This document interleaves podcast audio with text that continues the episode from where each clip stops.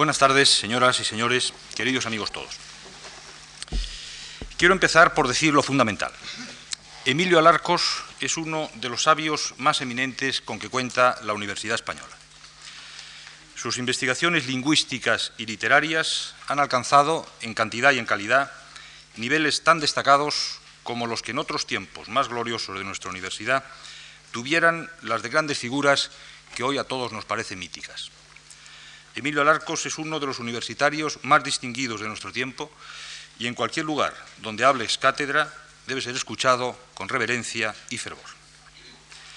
Hoy Emilio Alarcos se dispone a hablar en la Fundación Juan Marc y en nombre de la misma quiero expresarle nuestro tributo de admiración, de afecto y de gratitud. No por el hecho de ser antigua y continua la colaboración del doctor Alarcos con las actividades culturales de esta fundación, deja de estar claro para nosotros lo excepcional de su talento y lo ejemplar de su modestia. Que una persona como él, que acaba de cumplir 65 años aún no hace una semana, pueda dejar la universidad, no deja de ser, o no dejaría de ser, una pérdida que habría de medirse en términos absolutos. Emilio Alarcos va a hablarnos en este cursillo que hoy comienza sobre el tema Etapas de la lengua española. El cursillo se desarrollará, como es habitual en esta fundación, los martes y jueves de dos semanas consecutivas a las siete y media de la tarde. Tendremos ocasión, escuchando al doctor Alarcos, de aprender y aclarar nuestras propias ideas respecto a la historia de la lengua en la que pensamos y hablamos. Pocas personas, como el doctor Alarcos, son capaces hoy de sintetizar en solo cuatro lecciones un panorama histórico tan dilatado como el de la evolución de la lengua española. Desde su cátedra de gramática histórica en la Facultad de Filosofía y Letras de Oviedo, desde su sillón de académico de la española de la lengua y desde su incesante trabajo de estudio y de investigación, plasmado en docenas de libros, artículos, notas bibliográficas, prólogos y traducciones, Emilio Larcos es una autoridad plena en la materia sobre la que se dispone a hablarnos. Dejémosle, pues, el uso de la palabra, no sin antes agradecerle a él de nuevo y a todos ustedes su presencia en esta sala. Muchas gracias.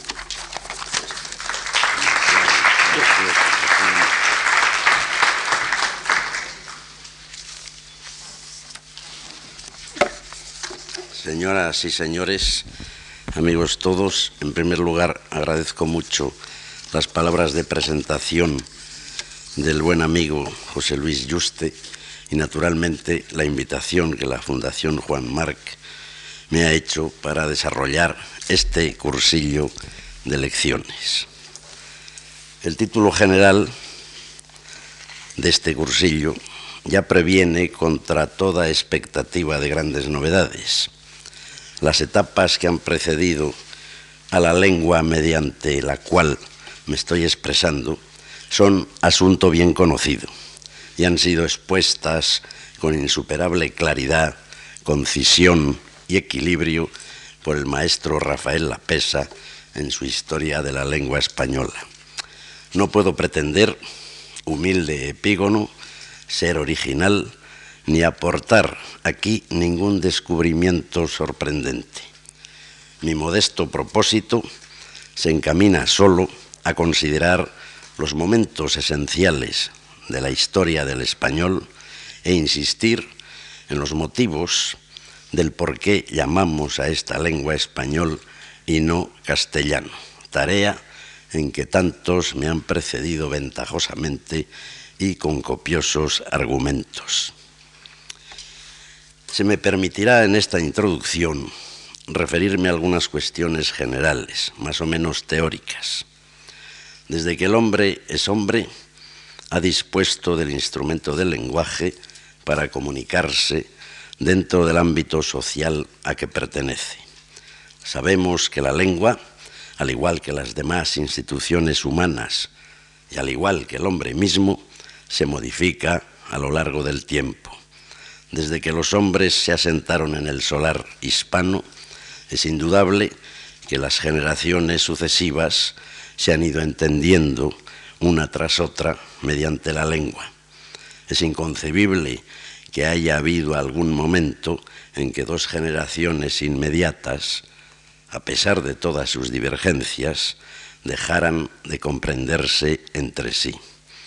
Está claro, sin embargo, que pese a esta continuidad evidente, aquí no se habla hoy como se hablaba hace dos o tres milenios, pues un español odierno no entendería en absoluto a los hispanos que de grado o amidos fueron sojuzgados por las legiones romanas a partir del 218 a.C., cuando Escipión desembarcó en Ampurias. ¿Cuándo, pues, se produce el cambio de lengua? ¿Cuándo nace una lengua, en nuestro caso, el español? Hace diez años se celebró a bulto el milenario de la lengua española. Ya me referí entonces a la inexactitud cronológica de tal efemérides. Las lenguas no son organismos vivos que nacen en un momento preciso. Son instrumentos creados, modificados por el hombre y que éste maneja a su antojo dentro de los límites impuestos por la función que desempeñan, a saber, la de comunicarse con sus semejantes. Propiamente, las lenguas no cambian. Son los hombres los que cambian la lengua, o de lengua, como cambian de corbata o de chaqueta, si bien con menor oportunismo y con ritmo infinitamente más sosegado que el de las veleidades de la moda. Por otra parte, la lengua no es instrumento material. Frente a estos instrumentos materiales, la lengua posee sus particularidades. Los instrumentos materiales se ofrecen al hombre conclusos y cabales, y él debe sólo adiestrarse en su adecuado manejo. La lengua la adquiere el hombre en lento proceso, durante el cual se construye personalmente el instrumento y a la vez aprende a utilizarlo de acuerdo con lo que oye alrededor. Así se apropia de aquello que aprecia como común en todas las variedades individuales que le sirven de modelo. Esta reconstrucción individual del instrumento general, la lengua o sistema del entorno, hecha por reflexión más o menos consciente sobre sus productos concretos, no puede, por fuerza, ser imitación perfecta, dada la infinita aunque mínima variabilidad de los humanos. Por ello, la interiorización de la lengua en cada hombre dista de ser idéntica. Cada uno recrea el instrumento, pero la reproducción no alcanza la fidelidad plena. Este hecho ya representa un factor de cambio. El uso de cualquier instrumento permite descubrir en él elementos prescindibles y también puede aconsejar modificar su configuración para que pueda cumplir con mejores resultados y con menor esfuerzo la función a que ha sido destinado. Y algo análogo se observa en las lenguas. A veces los hablantes, por economía y mayor rendimiento, inconscientemente relegan y terminan por olvidar algunas piezas del sistema lingüístico poco útiles o redundantes para los fines de la comunicación. Otras veces, cuando ciertas unidades lingüísticas resultan más prácticas, más simples, más adecuadas para las necesidades del intercambio con el prójimo y para la precisión de lo manifestado, los usuarios de la lengua las aceptan en progresión creciente y su uso se generaliza. Son de este tipo los factores internos que inducen a promover los cambios de las lenguas. Junto a ellos se tienen en cuenta otros factores que llamamos externos. Sí, son externos al instrumento propiamente dicho ya sea material, ya sea en nuestro caso el sistema de la lengua. Pero no son ajenos a la mentalidad del hombre. Cuando, por ejemplo, el quinqué fue sustituido poco a poco por las lámparas eléctricas, el cambio era externo a las peculiaridades propias de uno y otro aparato. El hombre prefirió la lámpara porque cumpliendo la misma función que el quinqué, lo aventajaba en eficacia.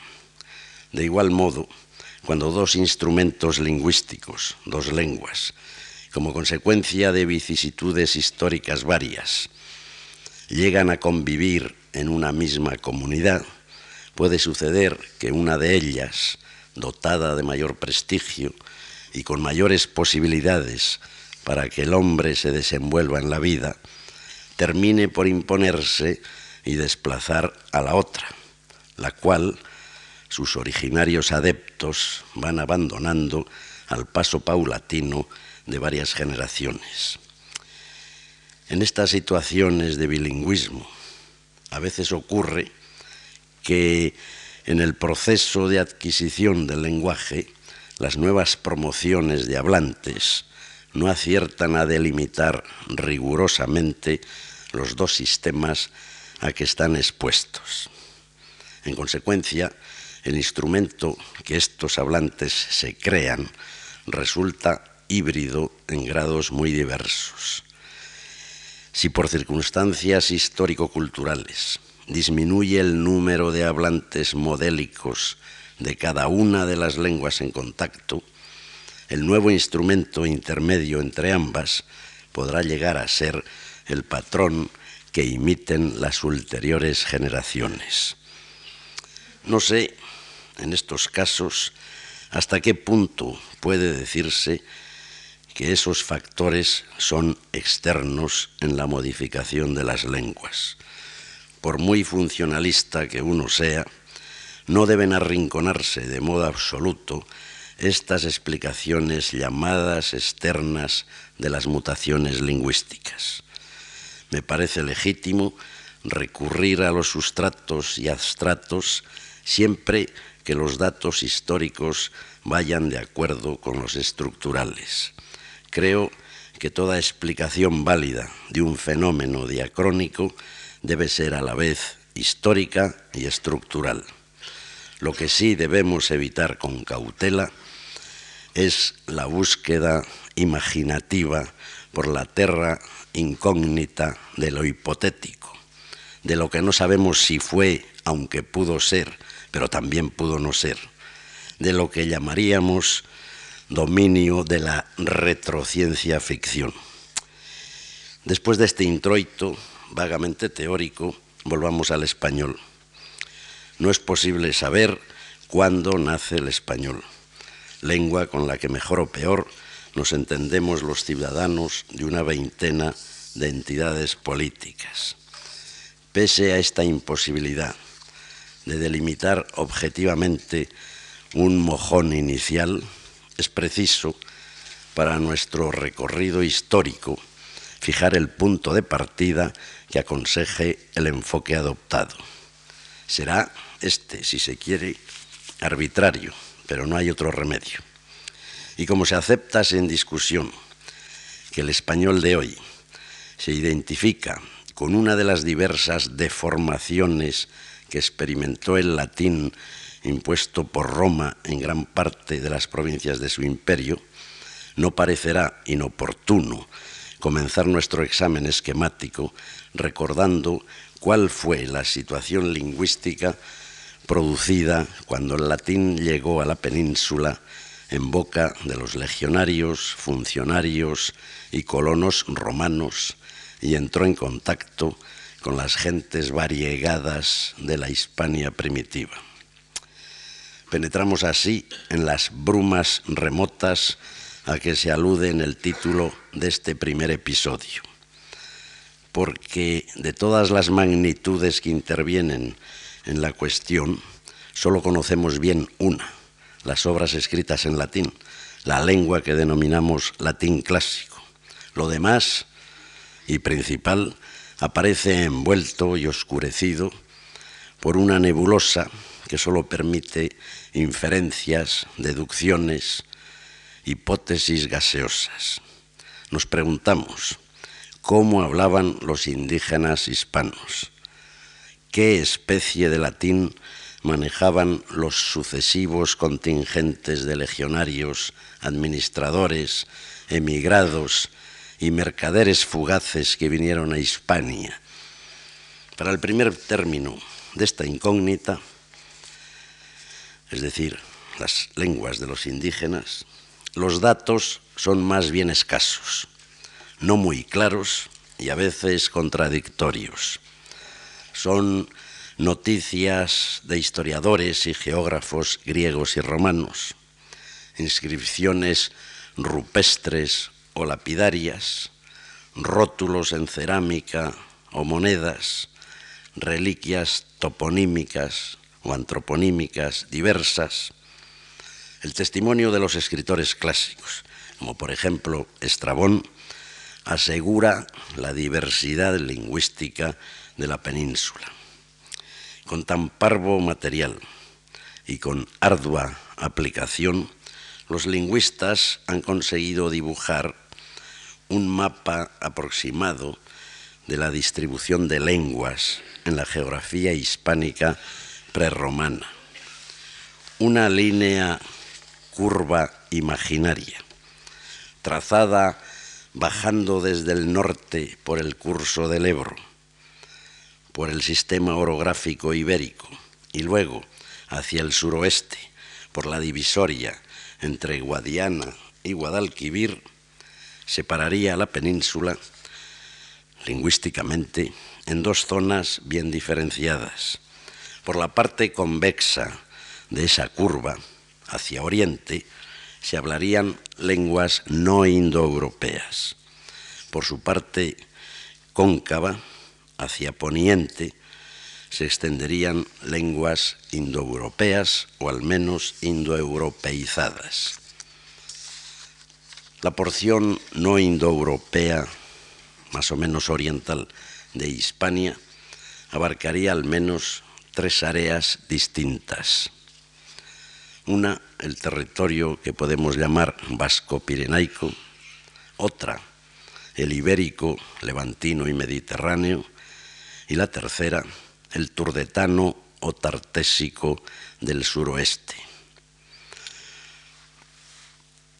Para ese primer territorio, el vasco-pirenaico, contamos con el testimonio de la única lengua prerromana todavía viva, el vascuence, con sus numerosos dialectos, pero de su difusión y de sus características primitivas solo poseemos datos toponímicos y epigráficos, los cuales inducen a creer que el dominio originario euskérico se extendió hacia el oeste por la cornisa cantábrica, luego indoeuropeizada en fechas tempranas, hacia oriente hasta por lo menos el actual Pallars y hacia el norte por la antigua Aquitania, en, Francia. Los intentos por descubrir el posible parentesco del vascuence con el ibérico no han pasado de señalar analogías propias de la inevitable ósmosis de rasgos entre lenguas contiguas en el espacio. Las pruebas aducidas para la filiación del vascuence con lenguas camíticas de África o con las del Cáucaso adolecen también de ser bastante endebles. El segundo territorio, el propiamente ibérico, desde Anserune al norte de Narbona, hacia el sur siguiendo la costa mediterránea y prolongado por la Andalucía oriental, ha conservado materiales bastante abundantes, grabados en lápidas, rocas, bronces, plomos y en cerámica y monedas. Algunos de estos materiales utilizan el alfabeto jónico, alfabeto griego, y hasta también alguna el latino, pero la mayoría emplea la escritura que llamamos ibérica. Consiste esta, según descubrió por los años 20 don Manuel Gómez Moreno, en un repertorio de signos gráficos, en parte silábicos, y en parte alfabéticos. Desde entonces se leen sin mayor dificultad, pero su interpretación y traducción, pese al tesón de los especialistas, no ha sido lograda. Se ha inventariado su léxico, se han puesto de relieve ciertas analogías de este con el vascuence y con las lenguas camíticas e incluso algunas particularidades morfológicas. Y hasta se ha podido establecer más o menos su sistema fonológico. No obstante, mientras no aparezca un texto bilingüe, como para la egiptología supuso la piedra de Rosetta, estos textos ibéricos siguen siendo opacos. A lo sumo, se han traducido los términos inscritos en monedas que aluden a las cecas en que se acuñaron o a sus gentilicios. Por poner un ejemplo, saetavietar, es decir, en latín sería saetavenses, gentes de Saetavis, hoy Játiva. Pero otras interpretaciones son todas dudosas.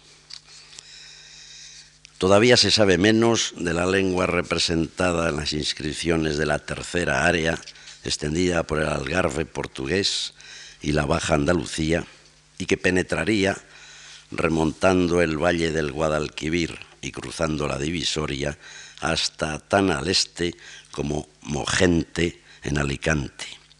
Estas reliquias que Gómez Moreno denominó bástulo turdetanas utilizan un sistema gráfico afín al ibérico, pero al parecer más arcaico, y serían borrosa huella de aquella cultura tartésica tan floreciente de que hablan los historiadores antiguos y a la que se cree aluden los textos bíblicos cuando mencionan la ciudad de Tarsis.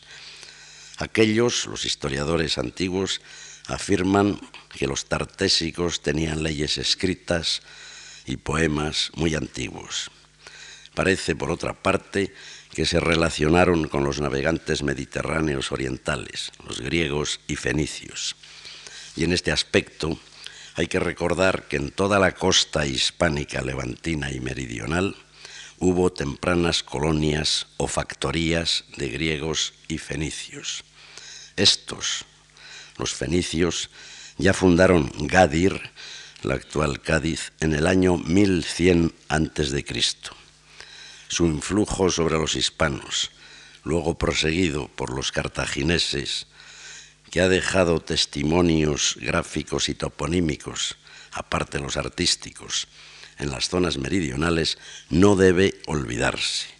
No en vano, la presencia púnica fue persistente hasta que el poder romano desbarató definitivamente a los cartagineses al ocupar en 206 a.C. la antigua Gades. Para la otra porción peninsular, la porción centro-occidental y atlántica, o Hispania indoeuropeizada, que tan lenta y penosamente fue ocupada por Roma durante dos siglos de pertinaces, de violentas acciones guerreras, hasta su pacificación en la época de Augusto, en el 19 antes de Cristo, los testimonios epigráficos son menos densos, pero en cambio han permitido más interpretaciones plausibles. La zona a ambos lados del sistema orográfico ibérico, aproximadamente desde el Pisuerga al Turia, desde el Ebro al Júcar, por Burgos, Rioja, Soria, occidente de Zaragoza y Teruel, Guadalajara y parte de Cuenca, ha conservado inscripciones varias, algunas en los caracteres ibéricos propios de las zonas no indoeuropeas, pero la mayoría con abecedario latino. Este territorio viene a coincidir con los que desde antiguo se llaman Celtiberia. Con solución geográfica de continuidad más a occidente, se dibuja otra zona con testimonios exclusivamente epigráficos, aquí no hay monedas, y más dispersos que se incluyen dentro del área de la antigua Lusitania, alrededor del Duero en Portugal y al sur del Tajo en Extremadura. Son restos que utilizan solo la escritura latina. En este aspecto ignoramos todo de los territorios intermedios a estas dos zonas y también de los situados hacia el norte cantábrico. Se supone, deduciéndolo de la onomástica conservada, que estas comarcas tendrían mayor conexión lingüística con la Lusitania que con la Celtiberia. La comparación con lenguas célticas conocidas ha permitido descifrar hasta cierto punto las inscripciones celtibéricas, señalar con bastante precisión sus rasgos morfológicos y afirmar que la lengua empleada en ellas sería un dialecto céltico en relación con el irlandés y diferente de lo que fueron los propios de las Galias y de la antigua Britania. Lo atestigua, por ejemplo, la conservación en estas inscripciones del labio velar Q, que no pasa a P, como en los otros dialectos. En cambio, los testimonios lusitanos manifiestan un dialecto indoeuropeo anterior a la escisión de los propiamente célticos, pues entre otros rasgos mantiene la P desaparecida en estos. Muchas lucubraciones se han expuesto sobre la asignación de esta lengua lusitana a alguno de los pueblos mencionados en las fuentes antiguas, ligures y lirios, pero nada es seguro. En lo que concierne al segundo punto de nuestra pregunta anterior, a saber qué tipo de latín se impuso en nuestra península, no basta con aceptar que se trataba de la variedad coloquial que conocemos con el término de latín vulgar. Con los recursos comparatistas, al cotejar las diversas lenguas románicas, es factible reconstruir un sistema unitario de latín vulgar que en la realidad nunca existió. Es innegable que mediante el latín hablado se facilitó la comunicación entre sí de gentes muy alejadas dentro de la Romania y que por tanto el instrumento coloquial tendría bastante uniformidad en todas partes. Pero ello fue sólo posible mientras perduró la, organización política del imperio, que mantenía un modelo común de lengua escrita y administrativa. Sin duda, la lengua cotidiana presentaba importantes diferencias entre unas comarcas y otras, y como es lógico, entre unas épocas y otras. Los indígenas hispanos, que por primera vez al final del siglo III a.C., escucharon a los contingentes romanos de Escipión, oirían un latín bastante distinto del que en los primeros siglos de nuestra era utilizaban las gentes itálicas que se asentaron en Hispania. Así se irían sedimentando uno tras otro en el saber lingüístico de los hispanos los sucesivos modelos de latín que venían de Roma, arraigando unas veces los más añejos, otras los más novedosos, dependiendo de zonas y otras circunstancias nunca del todo dilucidadas. Por ejemplo, el sistema de diez vocales diferenciadas por la cantidad propio del latín clásico ha dejado su huella aunque haya desaparecido la cantidad, en los latinismos del vascuence, lengua donde, como en el sardo, confluyó cada vocal larga con la correspondiente breve. Por ejemplo, las dos vocales, una larga y otra breve, de linum y wicem, resultan en vascuence lío y pique. Legem y kertum resultan lege y gertu pluma y furca resultan luma y urca con una vocal única. Florem y corpus han dado el mismo resultado. Lore y gorputz, es decir, la misma O.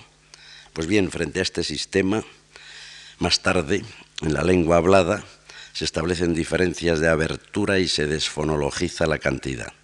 Fenómenos que conducen a un nuevo sistema vocálico, el llamado vocálico occidental, de siete vocales y cuatro grados de abertura, de manera que cada vocal larga de las primitivas clásicas se distingue de la correspondiente breve, aunque haya, haya habido otras confusiones que ahora no son del caso. Y así, frente a esos ejemplos que hemos puesto de los resultados en el vascuence, en español tenemos con vocales diferentes lino y vez, ley y cierto, pluma y orca, flor y cuerpo. Por otra parte, si los cultos, los funcionarios, los mandos militares se ajustaban a un tipo de latín más literario y conservador, puede sospecharse que la mayoría de los legionarios itálicos, aunque suficientemente latinizados, conservarían rasgos peculiares y utilizarían los neologismos, las novedades que se producían en el habla coloquial. Además, ¿cuál sería cuál sería la manera de hablar del abigarrado contingente de mercenarios de dispar procedencia enrolados en las tropas auxiliares y la de los mercaderes que desde lejanas tierras se desplazaban a la península. Sería sin duda este tipo de latín inculto, incorrecto, incluso a veces una especie de lengua franca, el modelo que con más frecuencia oirían los hispanos y que, salvo los escolarizados, procurarían reproducir con mayor o menor fidelidad. Generación tras generación, cada una iba adquiriendo el latín según la resultante del modelo de sus padres bilingües y del latín más o menos novedoso de las sucesivas jornadas de administradores y colonos inmigrados. El proceso de asimilación cultural y lingüística de los hispanos se aceleró por las considerables ventajas prácticas que aportaba la romanización condición indispensable para alcanzar, entre otros honores, la ciudadanía romana. Las regiones más cultivadas, como la Bética, ya estaban totalmente latinizadas en la época de Augusto. En otras, por el contrario, tenemos testimonios que aseguran hasta fecha tardía la preservación de las lenguas indígenas durante los siglos imperiales. En las zonas norteñas, de difícil acceso, menos expuestas a contactos culturales intensos, probablemente la latinización no se consumó hasta muy tarde, cuando sobre todo el cristianismo se difunde mediante la lengua de la Iglesia romana. Este aislamiento, entre otras, entre entre otras causas, favoreció la pervivencia del vascuence. Y entre paréntesis, es curioso constatar el papel opuesto de los cléridos antiguos y de los modernos. En Hispania cristianizaron en latín. En América ya aprendieron lenguas indígenas para cristianizar. Y ahora también los eclesiásticos son los más interesados en asimilarse al ambiente en que se mueven para no perder clientela. El proceso de implantación del latín en Hispania, salvadas las diferencias cronológicas, culturales, políticas y económicas de cada zona, sería parecido en toda la Romania, y su resultado, la difusión de un latín coloquial apoyado en la lengua escrita, que pudo mantenerse con relativa unidad hasta el desmoronamiento del imperio. Es a partir de entonces cuando rotas las comunicaciones entre unas y otras regiones, dificultados los desplazamientos, desaparecido el modelo romano, se incrementa la diversificación de los rasgos particulares que ya existirían previamente y con ello se inician las lenguas románicas. Como hemos visto, la diversificación se achaca a la interacción distinta en cada zona de los dos factores considerados. Uno, las particularidades, en nuestro caso, de las capas de latín importado y sedimentado en la península, y otro, las que, cada vez más tenuamente mantenidas, caracterizaban a las lenguas primitivas hispánicas. Determinar con un mínimo de precisión este latín hispánico, generalizado en las regiones mejor romanizadas y al menos entre los cultos, es tarea que obliga a operar de nuevo con datos indirectos y precarios y con arriesgados procedimientos reconstructivos muchas veces. Ejemplo señero de esta labor son las luminosas contribuciones del recordado Antonio Tobar y de otros muchos. Sin embargo, hay que reconocer que nuestros conocimientos son escasos y que las circunstancias históricas han oscurecido la situación mucho más que en otras áreas románicas.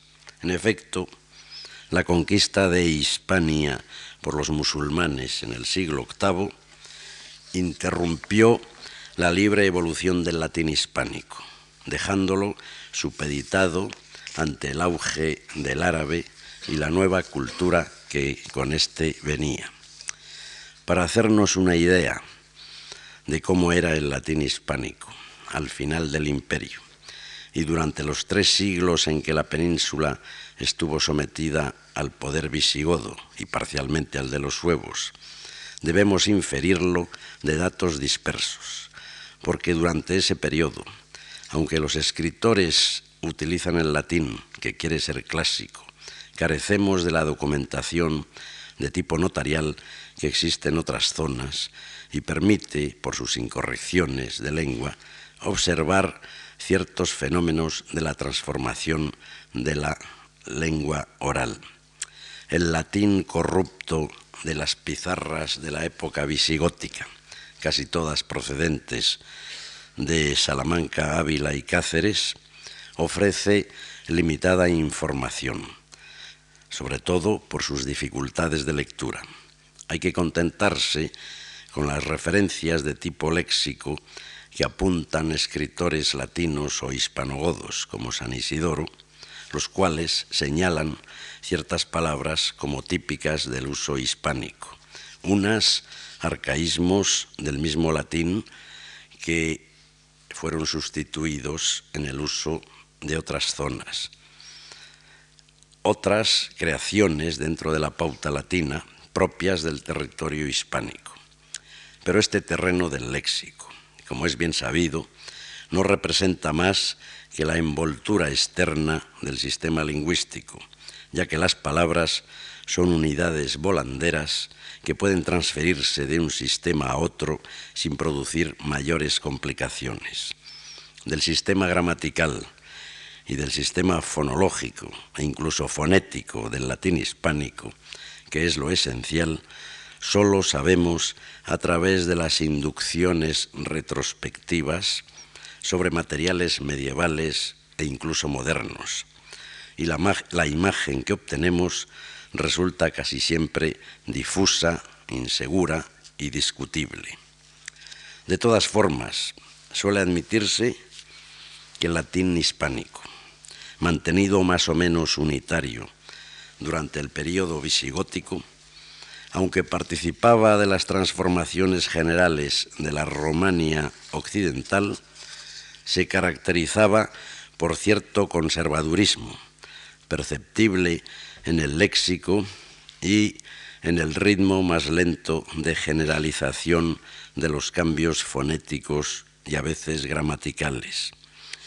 También se acepta que algunos rasgos típicos, luego reflejados en los romances ulteriores, provenían del carácter dialectal itálico de los latinos asentados en la península. Parece seguro que entre estos predominaron los originarios del centro y sur de Italia, gentes que en su latín traían particularidades de sus lenguas maternas primitivas, osco, úmbrico. Se conoce bien la tesis tan discutida de Menéndez Pidal sobre la colonización suditálica de Hispania. A los rasgos de este tipo de latín dialectal se atribuyen ciertos fenómenos localizados en, en diferentes zonas peninsulares. Y este hecho se justifica subrayando, entre otras razones, el relieve que tuvo en Hispania el sabino Sertorio, el nombre de la ciudad en que éste se asentó, Osca, la existencia de paralelos toponímicos evidentes entre Hispania y el Mezzogiorno itálico, el nombre de los Oscos en el confín occidental de Asturias, etcétera, etcétera. Puede ser, pero por ejemplo, en esa comarca de los Oscos no aparece ninguno de los fenómenos que se atribuyen a las particularidades lingüísticas de aquella etnia itálica. En la mayoría de estas cuestiones se opera sobre hipótesis de hechos reconstruidos sobre datos modernos. De datos antiguos pocos testimonios hay, todos plausible, pero también opinable. Tampoco se contempla un panorama claro cuando se exponen los frutos del rastreo de huellas procedentes de las lenguas indígenas en el latín hispánico. Dejando aparte la anécdota del acento gordo que hablando latín tenía como buen hispano el emperador Adriano, no más trascendente ni risible que el exceso de andalucismo fonético de los políticos de ahora, solo podríamos, en buena lógica, asignar al sustrato hispánico los fenómenos estrictamente limitados a los romances españoles. Descartemos ahora aquellos que inicialmente solo afectaron a porciones restringidas de Hispania, aunque ulteriormente se difundieran, como por ejemplo la pérdida de F inicial. y fijémonos solo en los que acaso fueron muy generales en el latín hispánico. Uno de ellos es la diptongación de ciertas vocales tónicas. El hecho de tal diptongación no representa una particularidad hispánica exclusiva, puesto que la diptongación se da en otros romances. Tiene mayor importancia en este aspecto que en Hispania generalmente todas las vocales tónicas tienen un mismo comportamiento con independencia de que la sílaba sea abierta o trabada por consonante, al contrario de lo que sucede en otras lenguas romances, como podemos observar comparando simplemente los resultados vocálicos en francés terre, ciel, donde la misma vocal en un caso se ha diptongado y en el otro no, con el español tierra y cielo, donde la diptongación se ha producido tanto en sílaba libre como en sílaba trabada. Esto hace pensar que en el latín hispánico, acaso por influjos indígenas, la estructura silábica no afectaba a la cantidad vocálica. De resultas, en esos romances al principio, el sistema vocálico vulgar de cuatro grados de abertura, a que ya nos hemos referido, se desdobla en dos variantes, mientras que en Hispania se mantuvo sin más. La diptongación en sus orígenes no produjo, pues, más que alófonos en ciertas condiciones. Y esta sería la situación del latín hispánico de las zonas centrales en el periodo que ahora consideramos. A este ya no pertenecen los resultados fonológicos estabilizados más tarde, es decir, la eliminación de uno de los grados de abertura, gracias a la identificación de los diptongos con combinaciones de dos fonemas vocálicos contiguos. Pero en este proceso fonológico debió de influir la peculiar estructura del supuesto sistema vocálico ibérico que estableció Tobar, con solo tres grados de abertura, con solo cinco fonemas vocálicos, como es el sistema del vascuence y como es, acaso por contagio, el del español. También se puede considerar de origen indígena la difusión desde el Atlántico al Mediterráneo y al otro lado de los Pirineos también del llamado betacismo o confusión de B y B difundida en diferido a gran parte de la península. Poco es todo esto para justificar la segunda parte del título de esta charla, hispanización del latín. Con ello, simplemente entendemos el conjunto de fenómenos que afectaron al latín de Hispania, independientemente de su procedencia y de su difusión extrapeninsular y que pusieron a los hablantes de la península en condiciones adecuadas para que su latín coloquial se convirtiese en las diferentes lenguas romances de España. Hemos aludido al aislamiento y a la menos intensa romanización de los territorios norteños, donde los indígenas, bilingües durante siglos, no habrían conseguido demasiado pronto el dominio adecuado del latín.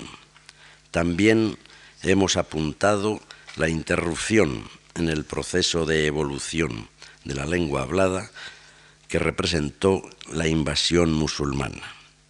Con ella quedó subvertido el equilibrio lingüístico y cultural de la península. La relativa uniformidad que el reino visigótico de Toledo había difundido queda rota.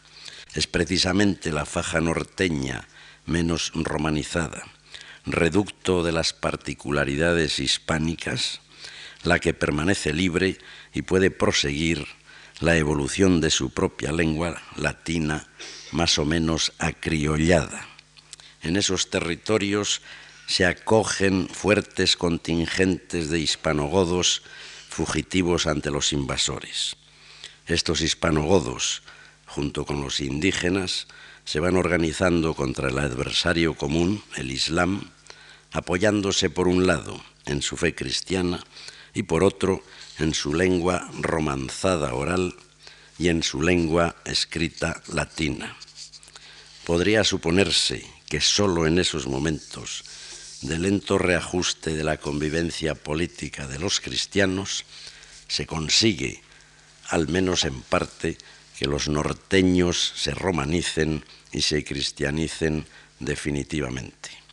Incluso no sería descabellado imaginar que el proceso evolutivo de esas modalidades romances del norte se produjese en parte merced a los contactos intensos entre el primitivo mal latín adquirido con resabios autóctonos y el romance más fiel al latín coloquial que aportaron los refugiados del centro y sur peninsular.